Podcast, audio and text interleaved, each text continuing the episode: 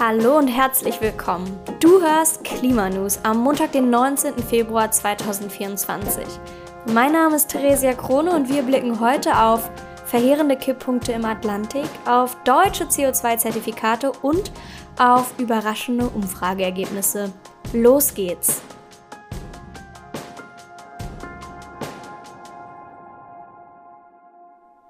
Atlantikströmungen vor dem Zusammenbruch. ForscherInnen warnen vor einem möglichen verheerenden Kipppunkt, ausgelöst natürlich durch den Klimawandel. Eine Gruppe Wissenschaftlerinnen der Universität Utrecht hat in einer neuen Studie herausgefunden, dass die atlantische meridionale Umweltzirkulation, abgekürzt AMOC, vor einem dramatischen Zusammenbruch steht. Die AMOC ist ein komplexes System von Strömungen im Atlantik und unglaublich wichtig für das globale Klimasystem. Denn die AMOC ist so etwas wie das Herz des Atlantischen Ozeans. Sie transportiert warmes Wasser aus den Tropen in Richtung Polarkreis, wo es dann abkühlt, absinkt und wieder südwärts strömt. Diese Strömungen beeinflussen das Klima durch den Transport von Wärme und Nährstoffen. Der Klimawandel bedroht nun aber die Stabilität dieser besonderen Zirkulation ernsthaft, schwächt die entsprechenden Meeresströmungen und macht einen Kollaps der Zirkulation wahrscheinlicher. Die Forscherinnen beschreiben die möglichen Folgen dieses Kipppunktes als absolut katastrophal. Wir reden hier von einem massiven Temperaturabfall von bis zu 15 Grad Celsius pro Dekade in Europa, einem so rasanten Anstieg des Meeresspiegels, dass jede Anpassungsmöglichkeit zunichte gemacht werden würde und erheblichen Veränderungen im gesamten Weltklima. Im Amazonasgebiet könnten sich Regen- und Trockenzeiten umkehren. Das wiederum würde zu der Kettenreaktion führen, dass auch der Regenwald seinen eigenen Kipppunkt überschreitet. Das Klima ist also ein äußerst komplexes Konstrukt und auf solche rapiden Veränderungen kann es nur schwer reagieren. Expertinnen sind sich einig, dass ein Zusammenbruch der AMOC verheerende Auswirkungen haben würde. Trotz Unsicherheiten über den genauen Zeitpunkt des Zusammenbruchs betonen Wissenschaftlerinnen deshalb die Dringlichkeit, jetzt Maßnahmen zur Bekämpfung des Klimawandels zu ergreifen.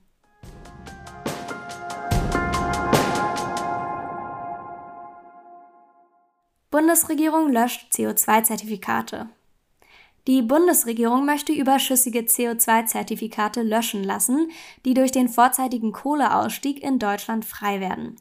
Das bestätigte das Bundeswirtschaftsministerium gegenüber Table Media. Gelöscht werden sollen eingesparte CO2-Zertifikate der Jahre 2021 und 2022 aus dem europäischen Emissionshandel ETS, die durch die Stilllegung von Kohlekraftwerken im Rahmen des Kohleausstiegs in Deutschland nicht mehr benötigt werden. Mit diesem Schritt verhindert die Bundesregierung einen sogenannten Wasserbetteffekt, der womöglich durch die Einwirkung des ETS-Handels auf den Kohleausstieg entstanden wäre. Um das Verhältnis zwischen Kohleausstieg und ETS besser zu verstehen, lohnt es sich, einen Blick auf die Funktionsweise des ETS zu werfen. Das europäische Emission Trading System ETS wurde 2005 eingeführt und reguliert den CO2-Ausstoß in den Sektoren Energie, Industrie und Verkehr. Seit dem Start im Jahr 2005 wurde das ETS mehrfach angepasst und umfasst gut ein Drittel der EU-weiten CO2-Emissionen. Das ETS ist ein sogenanntes Cap-and-Trade-System. Die EU legt für die genannten Sektoren eine Obergrenze für den CO2-Ausstoß fest und gibt proportional dazu Verschmutzungsrechte aus, also quasi die Erlaubnis, eine bestimmte Menge CO2 auszustoßen. Teilweise werden diese kostenlos zugeteilt, teilweise in Auktionen versteigert. Um eine Reduktion der Emissionen zu erreichen, wird die Anzahl an ausgegebenen Zertifikaten pro Jahr schrittweise verringert. Stößt ein Unternehmen also mehr CO2 aus, als es Zertifikate hat, so muss es Strafzahlungen leisten. Die CO2-Zertifikate können unter den Marktteilnehmern auch gehandelt werden. Somit können Unternehmen, die besonders nachhaltig sind, ihre Zertifikate an andere Unternehmen verkaufen. Es entsteht also ein Marktmechanismus, der über Preisanreize die Emissionen senkt. Komplizierter wird es jedoch, wenn der ETS-Handel mit nationalen Klimaschutzmaßnahmen interagiert. So das Problem mit dem deutschen Kohleausstiegsgesetz. Durch den vorzeitigen Kohleausstieg spart Deutschland Emissionen ein, für die aber Verschmutzungsrechte überbleiben. Brächte man diese CO2-Zertifikate nun auf den Markt, würde das nicht zu einer Reduktion, sondern lediglich zu einer Verlagerung der CO2-Emissionen führen. Es gäbe dann ja für Unternehmen aus anderen Ländern mehr CO2-Zertifikate. Deshalb hat die Bundesregierung nun beschlossen, die überschüssigen Zertifikate zu löschen. Dies wurde durch eine Reform des ETS-Systems aus dem Jahre 2018 ermöglicht, nach der durch die Stilllegung von Kraftwerken verbliebene Zertifikate eins zu eins gelöscht werden können. Bisher war lange unklar, ob die Regierung diesen Schritt auch tatsächlich gehen würde. Denn durch die Löschung entgehen der Regierung weitere Einnahmen, die dringend gebraucht werden. Dennoch ist der Schritt der Regierung äußerst positiv. Nur durch die Löschung überschüssiger Zertifikate kann der deutsche Kohleausstieg auch zu einer tatsächlichen Emissionssenkung führen.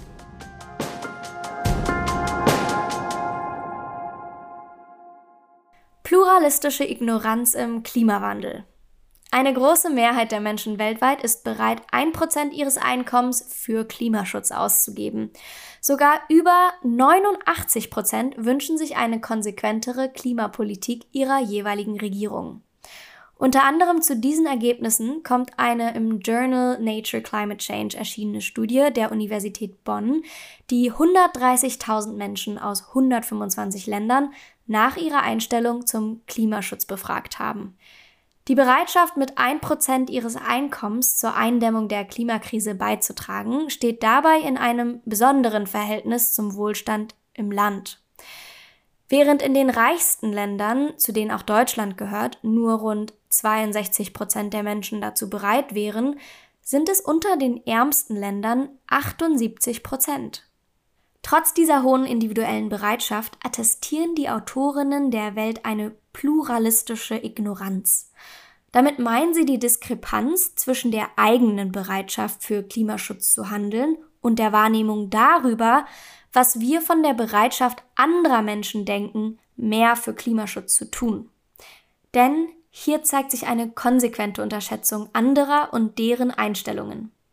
Während eine große Mehrheit der Befragten selbst bereit wären, einen Teil ihres Einkommens für Klimaschutz auszugeben, glaubten alle Befragten im Schnitt, dass nicht einmal die Hälfte der anderen ebenfalls dazu bereit wäre. Unser Autor Johannes meint dazu. Die Ergebnisse der Studie sind in zweierlei Hinsicht besonders interessant. Zum einen räumen sie mit dem Vorteil auf, dass die Klimawandelbekämpfung in ärmeren Ländern einen geringen Stellenwert hätte, das gilt beispielsweise auch für China. Hierzulande hört man ja nicht selten, dass Klimaschutz in Deutschland ja quasi unnötig sei, vor dem Hintergrund, dass China und andere große Staaten weiter unbehelligt Emissionen erzeugen würden. Hier liefert die Studie interessante Ergebnisse, denn gerade in China sind die Menschen nämlich sowohl besonders besorgt aufgrund des Klimawandels als auch besonders bereit, privat zur Finanzierung der Klimawandelbekämpfung beizutragen. Ein weiterer spannender Aspekt der Studie deutet auf ein strukturelles Problem der Klimapolitik im Allgemeinen hin, das sich auch hierzulande beobachten lässt. Viele Menschen befürworten zwar ambitionierte Klimapolitik, sind jedoch stark von der Vorstellung beeinflusst, dass sie andere, denen das Thema ihrer Vorstellung nach nicht so wichtig ist, nicht überfordern möchten.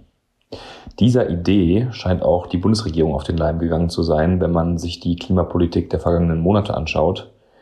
Denn auch wenn Umfragen in Deutschland regelmäßig Mehrheiten für ein Mehr an Klimaschutz erzielen, knickt die Ampel nicht zum ersten Mal vor dem lautstarken Protest kleinerer Gruppen ein. Zulasten von konsequenterer Klimapolitik.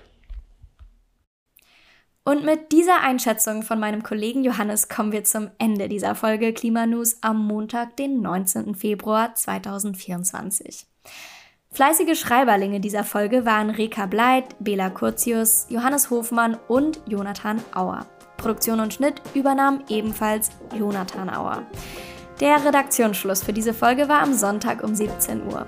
Wenn dir diese Folge gefallen hat, dann freuen wir uns wie immer sehr über dein Feedback, entweder per Mail oder über Instagram und Twitter. Das nächste Mal Klimanews auf die Ohren gibt es in einer Woche am 26. Februar. Bis dahin verabschiedet sich Theresia Krone am Mikrofon und wünscht einen richtig guten Start in die Woche.